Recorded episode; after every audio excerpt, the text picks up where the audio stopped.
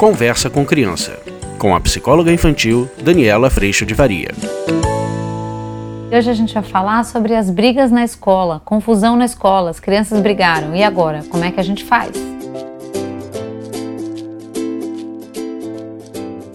Olá, meu nome é Daniela Freixo de Faria, sou psicóloga infantil. Vocês sabem que acho que esse é um dos grandes desafios para nós pais, quando a gente vê nossos filhos envolvidos em algum grande desafio no relacionamento com seus amigos. Muitas vezes essa criança vai ser a criança que agrediu, muitas vezes ela vai ser a criança agredida, mas independente do lugar, sempre que alguma coisa acontece, a gente é desafiado a não cair em um lugar muito comum, muito comum. O lugar de vilão, vítima e salvador.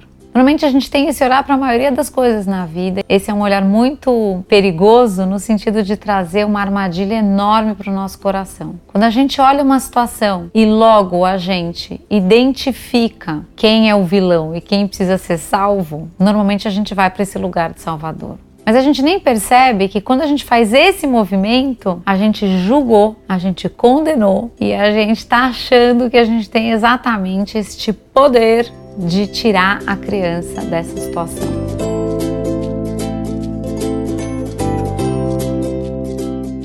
O lugar de vítima, vilão e salvador, ele acontece, gente, entre irmãos, entre amigos. Todas as situações da vida a gente pode trazer esse viés de entendimento. E ele é um viés muito complicado, exatamente porque a gente perde a oportunidade de entrar em contato com os sentimentos todos que aparecem na situação e lidar com eles de uma forma acolhedora, respeitosa, a considerar todos os envolvidos.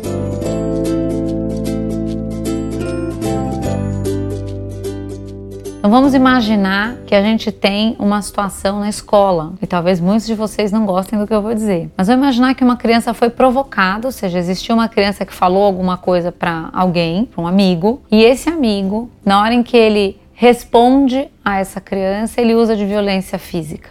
Normalmente a gente vai para o lugar de que, como a violência física é algo inadmissível e para mim também é, a gente tem a tendência de ir para o lugar de que este menino que bateu está errado ou mais errado do que esse menino que provocou. E aí a gente trata as crianças dessa forma. Só que quando a gente olha para a situação dessa forma, o perigo é que a criança que é colocada no lugar de vítima, ela fica num lugar de imensa fragilidade, porque normalmente esse adulto que está no lugar de salvar a criança dessa posição, ele tem exatamente um movimento de dizer tudo que essa criança deveria ter feito ou deve fazer daqui para frente para evitar uma situação como essa. Mas quando a gente fala tudo isso, normalmente a gente desconsidera que a criança é uma pessoa única, que essa criança é uma pessoa com características próprias, que talvez quando você fale para ela algo, você vai lá e se defende, e sei lá o que, lá, lá, lá, lá, lá. talvez para a criança isso seja um grande desafio no seu jeito de ser. Eu lembro muito a minha filha, quando eu fui usar disso, mas você devia ter falado, tatatá. Ela falou, mãe, mas eu, se eu falasse assim com alguém, mãe, eu ia estar desrespeitando, isso é desrespeitoso para mim.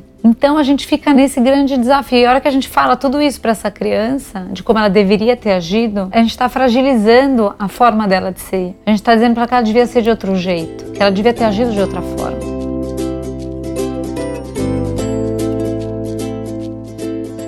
Ao passo que a gente olha a criança que agrediu, a gente já entende que por ele fazer isso, normalmente a reação das famílias, e essa é uma relação que eu já até fiz vídeo sobre isso, a reação das famílias normalmente é de se afaste dessa criança, se afaste desse amigo, fique longe dele. Aí todo mundo vai falar, Dani, mas se ficar perto vai ficar apanhando. Não, não, não. Percebam que quando a gente faz fique longe dele, a gente está concretizando esse lugar de vilão. A gente está colocando essa criança num lugar de ser somente atuante desta forma nas suas relações. E não é verdade. Por isso que eu gosto demais quando a gente pode olhar a situação de uma forma sistêmica, compreender as crianças na sua possibilidade de expressão de todos os sentimentos que apareceram e aí a gente pode ir para o acolhimento. Como que a gente vai para o acolhimento? Percebendo como é que você se sente quando você se sente provocado, quando você se sente desrespeitado. Normalmente o sentimento que aparece para nós hoje, agora, nesse, nessa idade, é raiva, medo. E esse movimento muitas vezes pode fazer com que a reação do ser humano seja muito agressiva, como uma criança batendo num amigo, como um adulto estourando e batendo boca com alguém no meio da rua, etc, etc, etc. Óbvio que nós estamos falando, ah, isso não devia acontecer, mas o ponto é, somos imperfeição, isso acontece.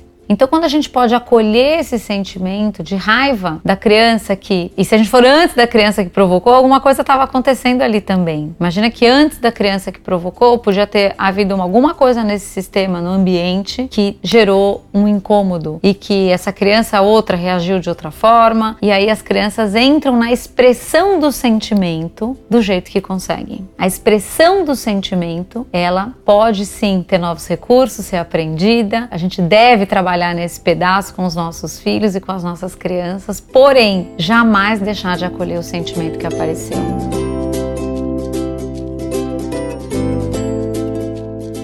Então imagine que ao invés de colocar um como vítima, o outro como vilão e entrar como salvador da situação, a gente pode perceber que ambas as crianças sentiram medo e raiva e que elas expressaram isso da forma que conseguiram. E quando a gente consegue, enquanto adulto, não tendo mais que salvar ninguém de situação nenhuma ou condenar ninguém em situação nenhuma, a gente consegue fazer uso dessas situações. A gente está dizendo para a criança que bateu, por exemplo, tudo bem você sentir toda essa raiva. Agora, como é que você poderia ter expressado essa raiva de uma outra forma? Ou como é que você poderia expressar o que estava muito ruim para você de uma outra forma que não batendo no seu amigo?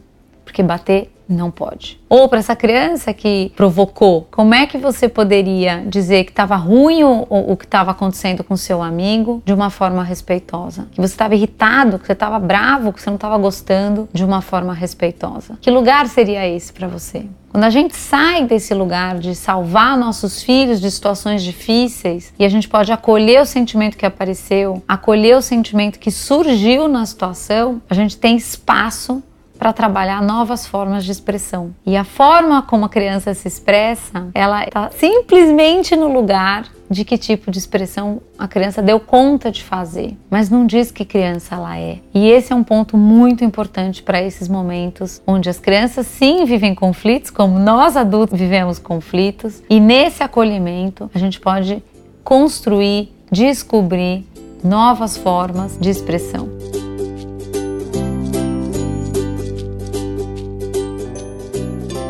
A gente vai dar conta sempre de se expressar da melhor forma? Eu pergunto para você: você consegue fazer isso na sua casa sempre da melhor forma?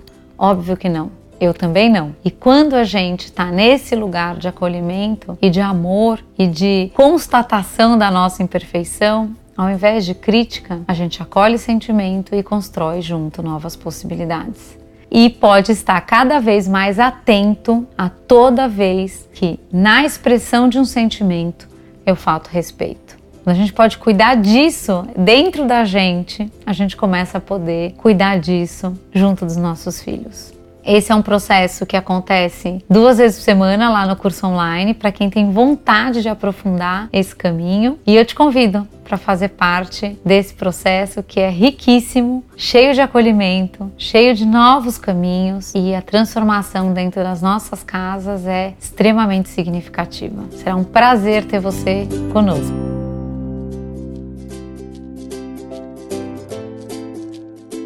Eu agradeço a Deus por toda a sustentação, amor e direção e a gente se vê na semana que vem. Tchau, tchau.